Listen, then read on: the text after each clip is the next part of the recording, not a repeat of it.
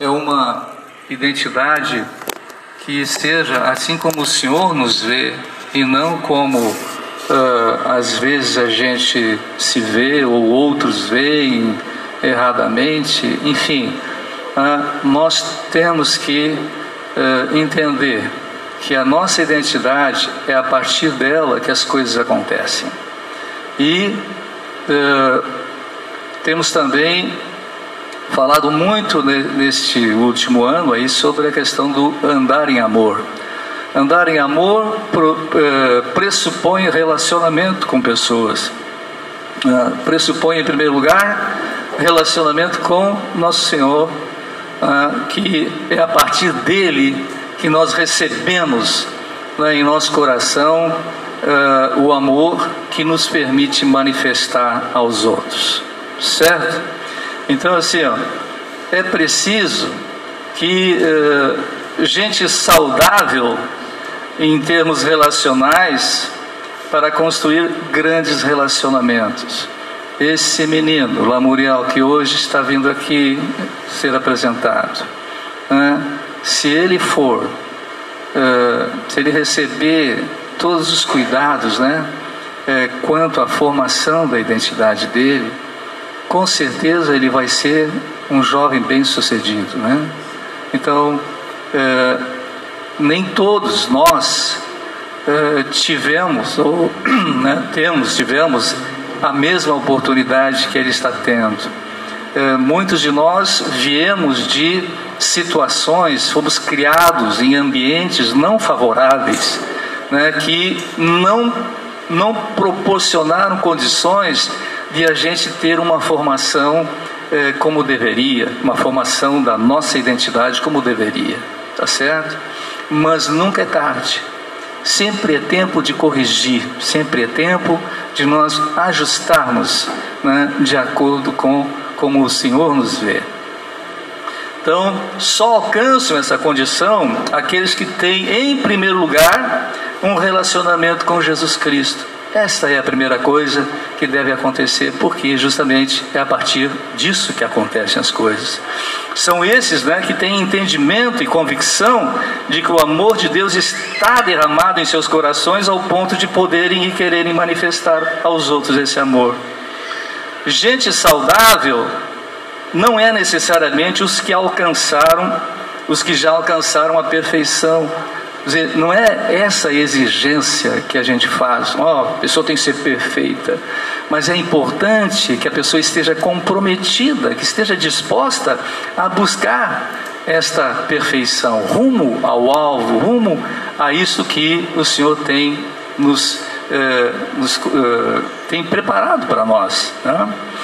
E essa semana ainda nós estávamos reunidos aqui falando sobre algumas coisas sobre ajustar a nossa identidade. E eu gostaria que esse texto bíblico que eu vou mencionar aqui agora, que está em Tiago 1, de 19 a 25, seja o texto básico para a gente se eh, para a gente tomar para tudo que vai ser falado hoje à noite aqui. Eu gostaria que projetasse então para que a gente lesse juntos.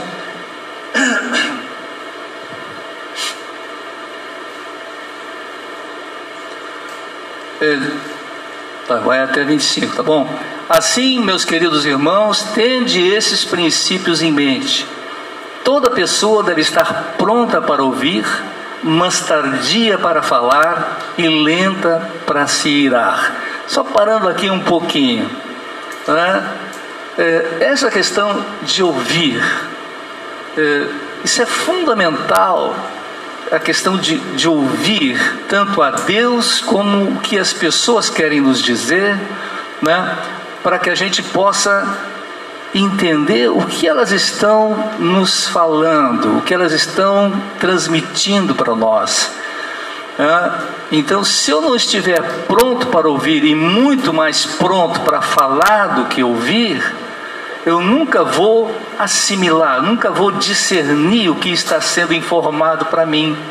Né? Eu, só, eu simplesmente vou querer falar para os outros sem uma profundidade de compreensão daquilo que está sendo dito. Né? Então, antes de falar, que a gente esteja pronto para ouvir. E antes de qualquer coisa, que a gente não se não permita que a ira tome conta, que a gente ouça o Senhor antes de provocar, antes de permitir que a ira tome conta de nós, porque se nós ouvirmos o Senhor, jamais a gente vai permitir que a ira se manifeste através de nós. A gente só permite porque a gente não ouve a Ele no momento que isso acontece. Porque a ira do ser humano, ela não é capaz de produzir a justiça de Deus. Né?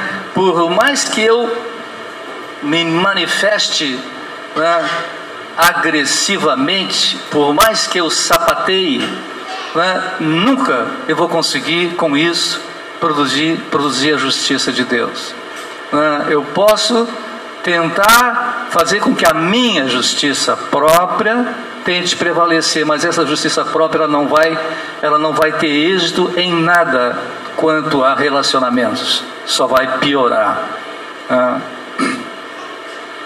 Então, portanto, livrando-vos de todo tipo de impureza moral e aparência de maldade, recebei humildemente a palavra em vós implantada, a qual é poderosa para salvar a vossa vida. Sede praticantes da palavra e não simplesmente ouvintes, iludindo a vós mesmos.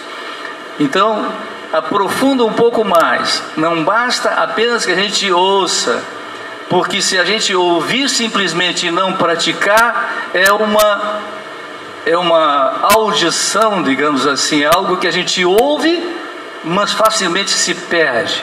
Porque a única coisa que fica realmente gravada, que fica, que causa, que gera uma, algo produtivo é quando eu ouço de fato e coloco em prática. Quando eu coloco em prática, eu posso ser comparado àquele que construiu a sua casa sobre a rocha, né? e não sobre areia, que é quando eu simplesmente ouço e não pratico. Então, é importante isso. É, porquanto, se alguém é ouvinte da palavra e não praticante, é semelhante a um homem que contempla o próprio rosto no espelho e depois de admirar a si mesmo sai e logo se esquece de sua aparência. É, aqui, quando fala de se olhar no espelho, se eu simplesmente me olho no espelho, eu estou vendo a minha imagem, mas às vezes tem alguma coisa que está informando, que está me dizendo alguma coisa, e se eu não parar para entender e querer valorizar isso, eu simplesmente viro e sigo a minha vida, e não vai produzir coisíssima nenhuma, é uma informação que se perde. Porém, é, a pessoa que observa atentamente a lei perfeita, a lei da liberdade, e nela persevera, não sendo ouvinte negligente, mas praticante zeloso, será muito feliz em tudo o que empreender. Amém? Então, novamente enfatizando a importância de a gente prestar atenção nas informações que a palavra nos diz. Ali, novamente voltando àquela questão do espelho. Quando a gente fala, quando a gente anda é, nesse propósito de relacionamento em amor, é, é, evidentemente nós, ninguém aqui, eu diria, posso dizer com, com total segurança, que ninguém aqui atingiu a perfeição nesse sentido. Mas gradativamente no nosso andar de relacionamentos, nós estamos aprendendo. E quais são as oportunidades para a gente aprender? São exatamente estas das informações que a gente consegue colher através daquilo que a gente pode chamar de espelho. Né? O que, que pode ser um espelho para nós? À medida que eu vou andando, vou me relacionando, eu tenho reações diante daquilo que acontece, né, de circunstâncias que acontecem, as minhas, as minhas reações, elas são como um espelho, porque elas me fornecem uma informação né, se eu prestar atenção nas consequências delas, é, me fornecem informações que eu posso valorizar, que eu posso entender, posso assimilar para que eu não mais volte a praticar aquele tipo de reações. Amém? É, é, esse é um espelho. Eu posso também, claro, olhar para um espelho, literalmente falando, e se eu olhar e me analisar, eu posso enxergar algumas coisas. Mas essa das reações é, realmente é um espelho tremendo, porque né, todos nós temos reações diante das circunstâncias que acontecem para nós. E nem todas reações são uh, dignas de serem admiradas. Às vezes a gente se envergonha. Né? Quem já não se, quem não se envergonhou ainda de alguma reação que teve né, diante de circunstâncias que viveu? Eu creio que todos já se envergonharam disso. Bem, então, uh, quando a gente está dando atenção a essas reações, a esse espelho, nós estamos tendo uma oportunidade de construir a nossa identidade, de corrigir, de fazer ajustes para que a gente possa andar efetivamente em amor, possa andar crescendo né, de tal maneira que os relacionamentos sejam sadios, sejam bons. Amém? Então, outra ilustração que a gente pode tomar é o que pode ser chamado do princípio da lente, de a gente olhar para as circunstâncias, para o mundo que nos rodeia, através de uma lente. Qual é essa lente? A lente é aquilo que, a, a forma como eu sou, a minha identidade do momento. Né? Esta é a lente através da qual eu olho para as coisas ao meu redor. Ou seja, a identidade que eu tenho formada até o momento, é, ela vai servir de lente para olhar o que está acontecendo ao meu redor.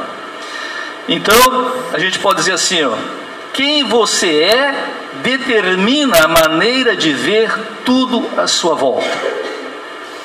Não dá para separar a identidade que tu tens da perspectiva com que tu olha as coisas. Não tem como separar sempre está relacionado.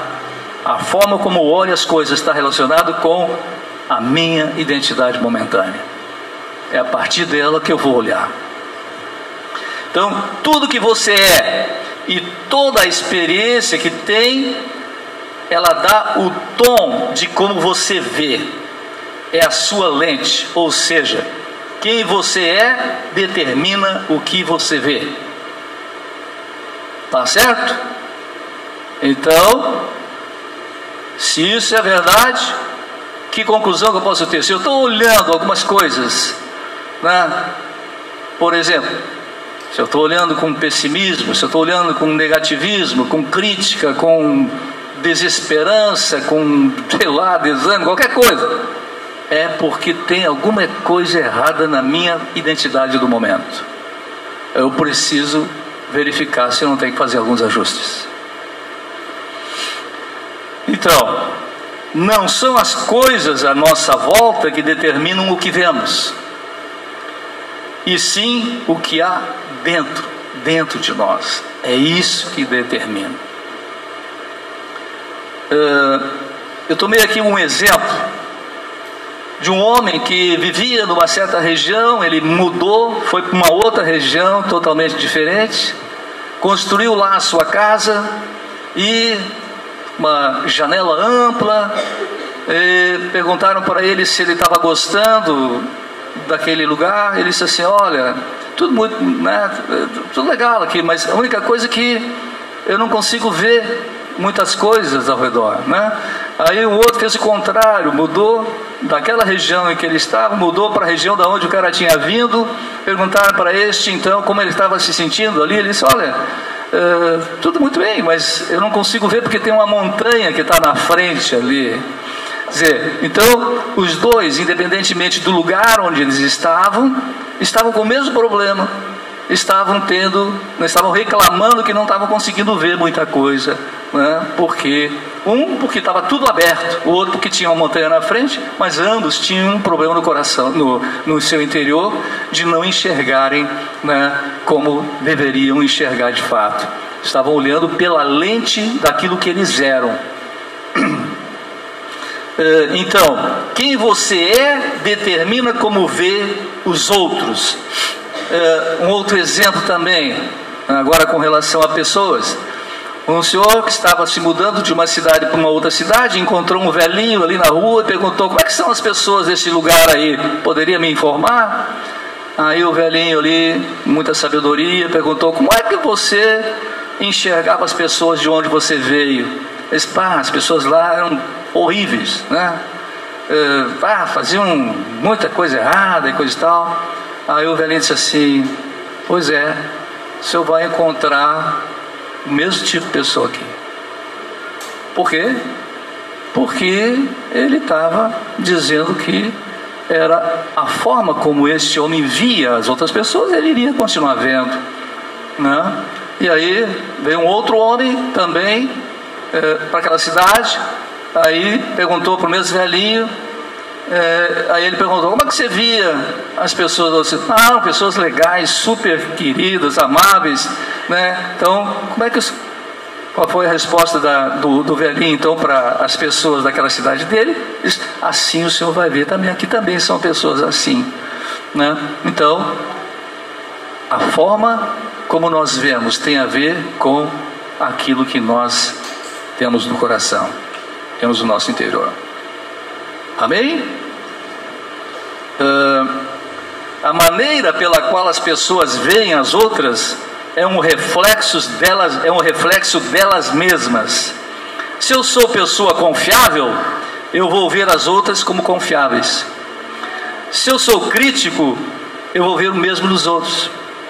Se eu sou atencioso, para mim os outros serão também gente compassiva.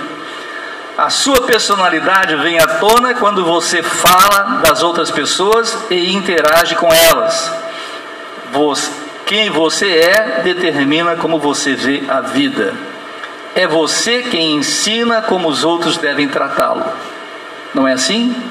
Ah, da mesma forma como eu trato as pessoas, né, quando eu estou Fazendo isso, à medida que eu faço isso, eu estou, na verdade, ensinando a essas pessoas a forma como elas devem me tratar. Não é assim?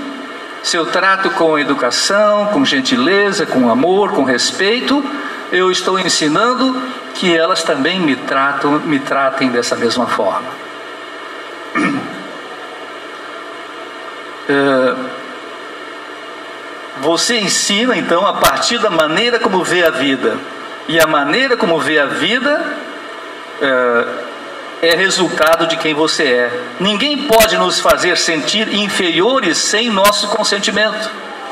Às vezes, isso acontece, a pessoa pensa assim, pá, mas me colocaram lá no chão, me, me, me, me caluniaram, me, me disseram tantas coisas, né? E aí eh, qual é a resposta que nós temos que dar a isso?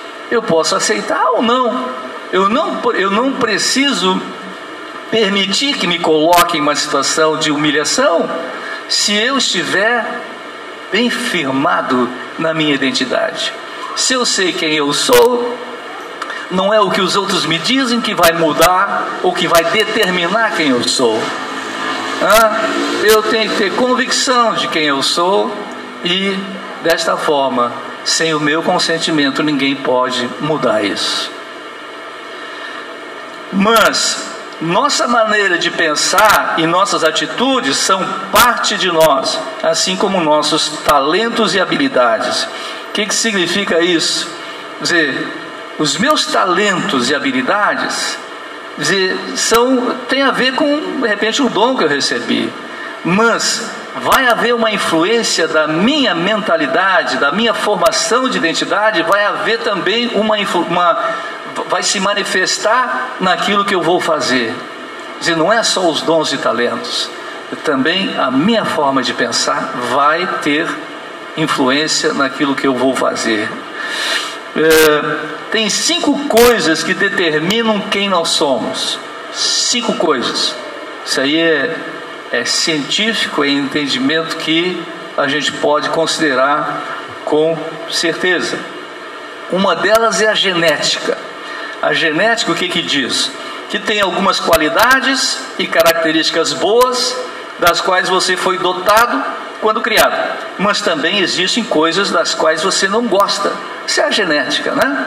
Cada um de nós nasce com eh, várias coisas boas, geneticamente falando, e tem algumas coisas que a gente não gosta, que os outros não gostam da, da, da, na gente também. Então, isso é genética. Então, quando se trata de traços de caráter, você tem que trabalhar nessas questões de caráter, porque nessas outras relativas à genética a gente não pode mudar, mas o caráter nós podemos mudar, o caráter nós podemos formar. Né? O único fator que não dá para mudar a partir de escolhas é a genética. Tua personalidade tem que ir para a cruz em relação aos traços negativos.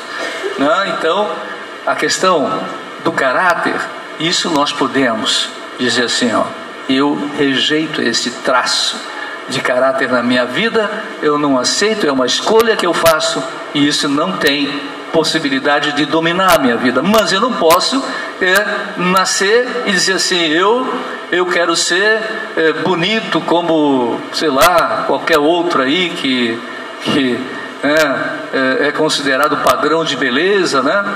Se eu não sou, não adianta. Eu posso até tentar é, é, é, me embelezar, mas eu não vou conseguir mudar certas coisas. Né? Eu não sou muito bom em piada, mas eu me lembrei de uma, de uma situação agora, de, uma, de uma mulher que se sentou na cadeira de uma é, é, esteticista, não sei se é esse o, o nome que ela pediu para ajeitar o cabelo dela, né? e ela disse assim: por favor, me deixa bem bonita. Né? Eu não sei se lá com a Sueli acontece isso. Né? Aí a pessoa, a, a pessoa que estava atendendo disse assim: Olha, é, o cabelo eu posso dar um jeito, né? mas o resto, ah, tem a Sene também que trabalha com isso. Né? Então, tem certas coisas que aquela que penteia o cabelo, ajeita o cabelo, pode fazer, mas não dá para ajeitar totalmente, né? Então, isso aí é a questão da estética. Tem uma questão da autoimagem. Alguém que tenha uma autoimagem negativa sempre vai esperar pelos piores relacionamentos, os mais prejudiciais, e vai atrair gente igualmente negativa. Pessoa que tem autoimagem, o que, que significa autoimagem? É como ela se vê. Auto, ela mesma se vê negativamente. Então, com base nisso, ela vai atrair também pessoas deste mesmo tipo. Então, por outro lado, aqueles que têm uma autoimagem positiva vão esperar o melhor melhor para si. Então, há uma tendência de a gente se sentir mais à vontade, mais em casa, com pessoas cujo nível de autoestima é semelhante ao nosso. Outra coisa que também tem a ver com aquilo que eu falei, que são as cinco coisas que determinam a nossa identidade, são as experiências pessoais. Pessoas que passaram por situações difíceis, elas devem decidir se querem ou não passar por experiências que as tornem melhores. Né? É uma questão de decisão, uma questão de escolha. Passou por situação difícil na vida, né? mas mesmo assim ela tem poder de escolha, ela não precisa seguir nesse mesmo padrão. Ela pode mudar, tem condições para isso. Então, não dá para apagar as coisas pelas quais passamos, mas podemos nos reprogramar a partir de experiências novas. É, outra coisa é, que define a nossa identidade: a atitude e as escolhas relacionadas a essas experiências. Isso aí, então, vai determinar muita coisa sobre a minha identidade. É, mais importante do que escolher experiências é decidir qual será a nossa atitude a partir delas. Né? Então, a gente pode escolher quais experiências que a gente quer ter a partir da, da né, de um determinado momento. E é uma liberdade. Mas mais importante do que isso é eu ter no meu coração a convicção de que eu posso escolher as minhas reações diante daquilo que eu escolhi a nível de experiência. As reações são muito importantes. Né? Então, independente de nossa perspectiva, seja ela positiva ou negativa, promissora ou desfavorável, ampla ou restrita, somos nós que escolhemos as nossas atitudes. Nós temos falado a respeito disso também, temos ouvido ensinamentos sobre isso, e realmente é assim. Né? É, uma, é um poder de escolha que nós temos diante de qualquer situação. Nós não somos obrigados a escolher aquilo que a gente não quer escolher. Né? Nós temos liberdade para isso. Eu posso ser capaz de mudar o mundo à minha volta, ou melhor, eu posso não ser capaz de mudar o mundo à minha volta, mas eu posso mudar. Eu tenho poder de mudar o meu interior. Isso eu posso. Isso é de competência minha. A tua atitude, a minha atitude, é que determinará a minha vida, a tua vida. É a minha atitude. Não é resultado do meu nascimento não é resultado das circunstâncias ou do, do meu saldo bancário, é uma questão de escolha. Outro fator que contribui para a questão da formação da identidade, as amizades. Amizades é algo muito forte. As pessoas mais próximas, elas vão influenciar e moldar você. Por isso é importante que a gente tenha um íntimo relacionamento com aquele que é o mais confiável de todos, que é Jesus na nossa vida. Quanto mais intimidade eu tiver com Ele, mais eu vou permitir ou vou ser influenciado corretamente. A diferença entre quem você é hoje e quem será daqui a cinco anos está nas pessoas com quem passa seu tempo e nos livros que você lê. Né? Então, se tu quiser programar, se tu quiser realmente planejar os teus próximos cinco anos, olha com quem tu está andando. Né? Dá uma olhadinha e vê se essas pessoas com quem tu está andando estão colaborando para que a tua vida seja melhor. Né? Pode até às vezes ser mais uh, interessante por alguns motivos. Pode satisfazer de repente algumas questões da alma, pode ser, né, de alguma forma mais interessante, mas tem que ver até que ponto realmente isso está influ influenciando positivamente a tua vida. Então, a maneira de ver os outros é determinada pelo que, que a pessoa é, se conseguir mudar e se tornar o tipo de pessoa que deseja, começará a ver os outros sob novas luzes, e isso transformará a maneira de interagir em seus relacionamentos.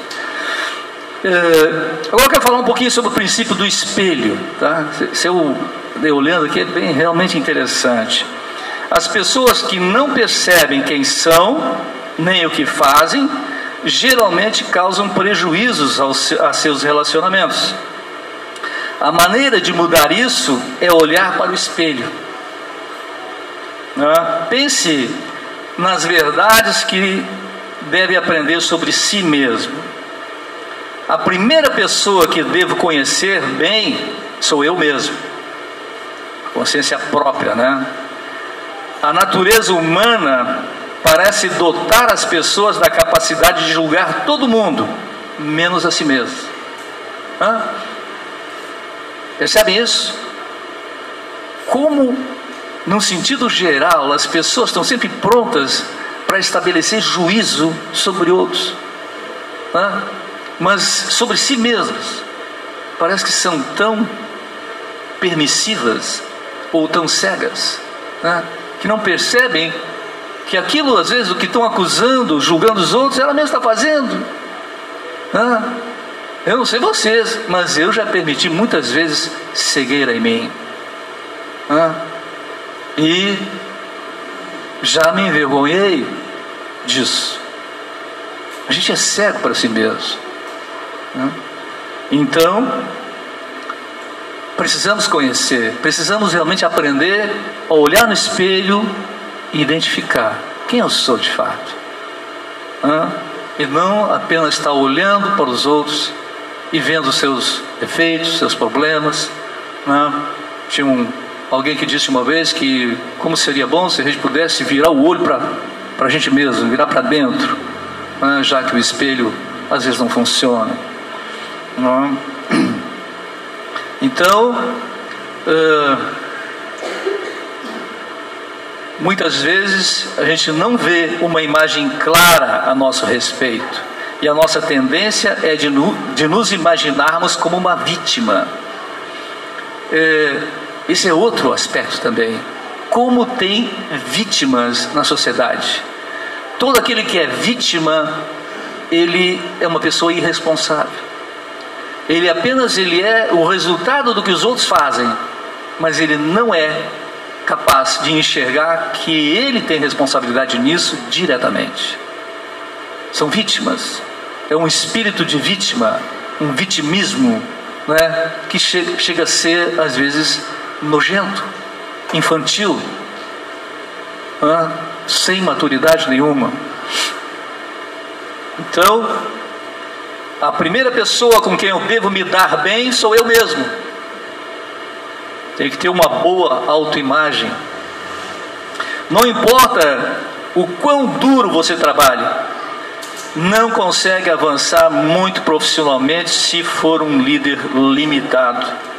Sua imagem de si mesmo restringe sua capacidade de construir relacionamentos saudáveis, porque podem até impedir de ser bem-sucedido. Então, se a tua imagem sobre ti mesmo restringir a tua capacidade de construir relacionamentos saudáveis, vai acabar impedindo o teu sucesso. Quando alguém com a autoimagem ruim alcança o sucesso, o que, pode acontecer? Pode não durar muito pois a tendência é recolher-se ao nível das próprias expectativas. Antes de mais nada, você precisa ser seu melhor amigo, precisa se enxergar bem, precisa valorizar-se a si mesmo, né? E como é que funciona isso? Como ser o melhor amigo de alguém que não conhece ou que não gosta de si mesmo, né? Portanto, é importante descobrir quem você é e trabalhar para tornar alguém que gosta e que respeita. A primeira pessoa que me cria problemas sou eu mesmo. Uma vez alguém foi, acho que até foi um pastor que estava se mudando de uma cidade para outra, né, ia atender uma comunidade nova. Aí teve lá um, um informante que disse assim: uh, Olha, quero te informar, está indo para lá, mas ah, o pessoal lá é bucha, é muito, muito boca braba lá. Né? É, primeiro, é, na verdade, ele disse assim: é, não sei se o senhor já tem informações sobre o tipo de pessoa que o senhor vai encontrar lá, os problemas que vai ter. Aí o pastor disse assim: Olha, eu sei muito bem, eu estou muito bem informado sobre isso. Ah, eu quero te dizer que eu sou o pior eu sou a pior pessoa da qual eu preciso me cuidar. Né? Então, na verdade, é, a gente tem que ter entendimento de que nós, às vezes, podemos colaborar muito para os problemas que a gente joga para os outros. Todos nós causamos problemas para nós mesmos. O que pode nos livrar disso é a disposição de olhar para o espelho e ser honesto em relação aos erros que cometemos, atalhos que tomamos e problemas que enfrentamos. A minha mentalidade, a minha visão e a minha expectativa constitui o maior de todos os obstáculos ao meu sucesso. A primeira pessoa que eu preciso mudar sou eu mesmo. Desenvolvimento pessoal. É aquilo que eu falei no início sobre aquele, aquele texto, né? Nós temos que aproveitar as oportunidades. Se eu estou interessado em mudar a mim mesmo, eu preciso aproveitar esse espelho que os outros me fornecem, né? essa, essa, essa, essa imagem, esse, esse retorno. Né? Se eu estou disposto a mudar, à medida que as minhas reações produzem algo negativo, eu vou valorizar. Opa, isso eu não posso mais voltar a praticar. Eu tenho que corrigir, eu tenho que ter disposição. Uma vez a Aline leu um livro, acho que foi um livro que ela leu, que ela tem testemunhado que produziu uma transformação enorme na vida dela. Que ela mesma dizia que ela estava sempre vendo defeitos em outros, até em mim ela via, não sei como. É, e um dia Deus falou com ela, acho que foi através desse livro, em vez de ela estar olhando defeitos dos outros, ela, a proposta era assim: Senhor, transforma a minha vida, não dos outros, a minha vida. E à medida que isso, isso que ela buscou e permitiu que acontecesse, o que, que aconteceu? A ótica dela em relação aos outros começou a mudar. Então os problemas tenderam a desaparecer. Porque na verdade, o grande problema é que ela precisava enxergar de forma diferente. Não foi assim, Aline? Mais ou menos assim. Amém. Então, quem costuma passar por dificuldades de relacionamento tende a olhar para todo mundo para explicar os problemas, menos para si mesmo. Estamos chegando no finalzinho aqui, mas devemos começar com uma autoanálise e com a disposição de mudar todas as deficiências que possuímos. Quem tem tão pouco conhecimento da natureza humano, humana a ponto de procurar a felicidade da mudança de tudo à sua volta, mas não se dispõe a mudar também, desperdiçará sua vida em esforços infrutíferos e multiplicará as aflições que procura remover. Então, se não tiver conhecimento né, da natureza humana, é, querendo mudar tudo à sua volta e não e achando que não precisa participar disso, não vai conseguir. Então a primeira pessoa que pode fazer diferença, a diferença sou eu, questão de responsabilidade. Nós temos visto isso em várias áreas, né? Se a pessoa não se sentir responsável pela mudança, não vai acontecer mudança nenhuma. Né? É, tem pessoas que precisam mudar de vida, às vezes a pessoa está dominada por alguma situação, por algum vício. Mas enquanto ela mesma não se sentir responsável pela mudança e querer, o êxito é praticamente inexistente. Então, questão de responsabilidade. Então, volto a dizer assim: ó, todos nós, eu acredito que todos nós, estamos vivendo num tempo ou num ano em que o nosso propósito é andar em amor, que pressupõe relacionamento saudável, pressupõe a minha disposição de permitir que o Espírito Santo me mostre o que eu preciso corrigir, né? o que eu preciso ajustar, para que realmente eu consiga andar em amor o melhor possível. Uh, então, assim, ó, a proposta é: vocês olham no espelho todo dia? Certamente sim, né? Olha no espelho e diz assim: e pare na frente do espelho e dê uma olhada em você mesmo. É isso aí que as pessoas veem? Será que é, é isso que tu está olhando, que tá, tu está vendo no espelho? Será que é isso que as pessoas veem? As, uh, não é aquele negócio como é que é espelho, espelho meu. Existe alguém mais bonita do que eu, mais bonito do que eu. Hã? Não é isso que deve fazer, mas olhar efetivamente. Assim, Será que realmente eu estou sendo visto como eu estou vivendo? Existe alguém mais perfeito do que eu, disse Aline? Não Será que eu estou realmente à altura do que eu gostaria que fosse.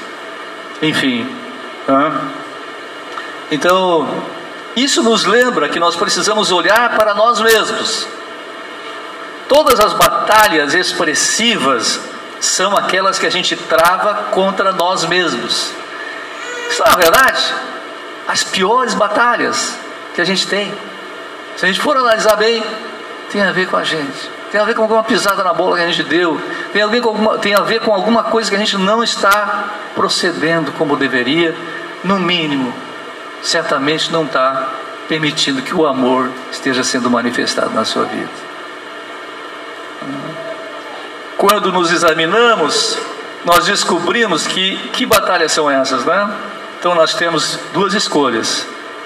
A primeira escolha, vejam bem isso aí, bem interessante. A primeira escolha é ser é ser como um homem que visitou o médico e descobriu que estava com problemas graves de saúde. Quando o doutor mostrou a ele o raio-x e sugeriu, uma, e sugeriu uma cirurgia cara e dolorosa, o homem perguntou: Tudo bem, e quanto você cobra para dar só uma guaribada no raio-x? É uma solução. E em vez de ir para a cirurgia, ajeita o raio-x e pronto, está resolvido. Esta é a maneira que talvez alguns de nós pode estar procedendo com relação a alguma coisa que precisa mudar. Dá uma ajeitadinha ali e segue o barco. Então, essa é a primeira. A segunda escolha é parar de colocar a culpa nos outros, olhar para si e colocar a mão na massa para resolver as questões que causam dificuldade. Né? Então, temos essa. Eu não sei em qual grupo vocês decidiram ficar, mas certamente não é este de mudar o raio-x, né? É ir para a cirurgia dolorosa.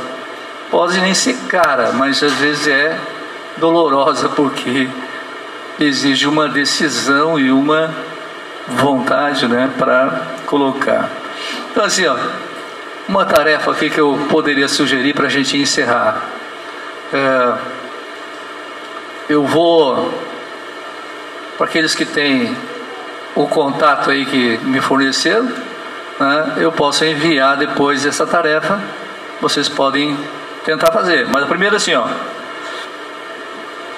como você se descreveria? Como é que tu estás te vendo? Que tipo de descrição tu faria a teu respeito? Primeira pergunta. Primeira coisa, né? A outra é: faça uma lista de seus pontos fortes e de suas fraquezas. Olhando tudo, você diria que experimentou mais vitórias ou mais fracassos na vida? O que espera que o futuro lhe traga? De que forma seu passado influenciou sua perspectiva de vida? Outra coisa, pense sobre as qualidades pessoais que gostaria de cultivar. Faça uma lista delas. Agora crie um plano de crescimento para desenvolver essas qualidades. Observe as pessoas com quem você anda. Selecione um livro por mês para que te ajude a crescer pessoalmente. Em qual área você precisa crescer mais? Até que ponto está tomando sobre si essa responsabilidade? Que planos você tem para desenvolver nessa área? Uma tarefazinha que a gente já deu aí, aquelas 15 características do amor, né? Isso aí todos já sabem, Todos já estão colocando em prática, espero. Não, eu sei que todos não estão colocando em prática. Mas o que eu espero é que todos tenham esse propósito. Porque isso é que importa. Quando, quando o propósito estiver firmado no coração, gradativamente a gente vai crescendo. Ah, ali nesses dias deu uma, uma tarefa aí, não sei se todos estão fazendo mas de aprender a colocar em prática, de dizer apenas coisas boas em relação aos outros. De preferência, palavras que sejam encorajadoras, de valorização, palavras boas de fato, e não críticas, e não coisas que venham a produzir, eh, digamos, prejudicar a, a imagem da pessoa, das pessoas ao seu redor. E nem sobre si mesmo. Sobre si mesmo, deve, sobre nós mesmos, a gente não deve estar dizendo coisas ruins. Nós devemos acreditar que nós temos realmente a mente de Cristo, nós devemos batalhar por isso, acreditar que assim é e seguirmos nessa trajetória né, dia a dia tendo vitórias. É isso que é importante. Então, que a gente possa saber que a identidade de cada um de nós, né, que Deus projetou para nós, é a perfeição. Mas nós estamos andando, estamos salvando a nossa alma, estamos corrigindo, ajustando. E à medida que nós estamos andando, nós estamos crescendo em maturidade, andando em amor, que é a coisa principal. Andar em amor, quando nós andamos em amor, nós estamos cumprindo tudo, toda a lei. Né? Então, é isso, é esse o desafio que nós uh, colocamos, encorajamos a cada um de vocês estarem buscando. E isso é a melhor coisa que a gente pode conseguir. Então, os relacionamentos que a gente tem, que possa prevalecer o amor. Quando isso acontece, tudo funciona bem. Tudo funciona bem. Amém? Ah, e agora nós vamos participar da ceia. A ceia nada mais é do que a gente estar lembrando de que tudo foi feito para que a gente possa colocar em prática essas coisas todas. Nós temos isso à disposição porque nos foi dado de graça. Não é por mérito, não é por termos feito algo melhor, não é por nossas forças, mas é porque Jesus Cristo providenciou todas essas coisas para nós, de graça, pelo simples fato de nós crermos, pelo simples fato de nós querermos, permitirmos que Ele nos ame, né? permitirmos que Ele trabalhe, que Ele opere em nós, né? de tal maneira que a gente manifeste. Né? Então, vamos tomar a ceia, ah, crendo nisso, que o Senhor esteja realmente firmando isso cada vez mais, Espírito Santo em nós, esses elementos, o pão, ah, que eh, nos lembra ali como Jesus foi moído na cruz e levou sobre si todas as nossas enfermidades, tudo Todos nós, tudo que a gente pode imaginar de problemas que a gente tem no dia a dia, ele levou sobre si, nós não precisamos aceitar, ou pelo menos podemos ter forças nas aflições, elas não são duradouras, a gente pode dizer que a gente tem vitórias. O suco da vinha, que representa né, a vitória sobre o pecado, sobre a raiz do pecado. Nós não precisamos mais né, ser dominados pelo pecado, precisa estar vencido. Somos livres né, para viver a vida como o Senhor tem projetado para nós. Vamos ficar de pé, podem vir à frente.